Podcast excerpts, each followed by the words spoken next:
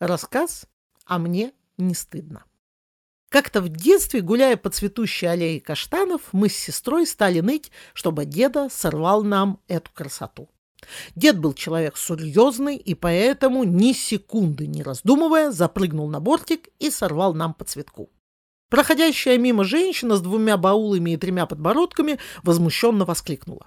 «Молодой человек, вы же пожилой человек, как вам не стыдно?» И ушла. Мы со страхом повернулись к деду, а он спрыгнул с парапета, отдал нам цветы и сказал, «А мне не стыдно.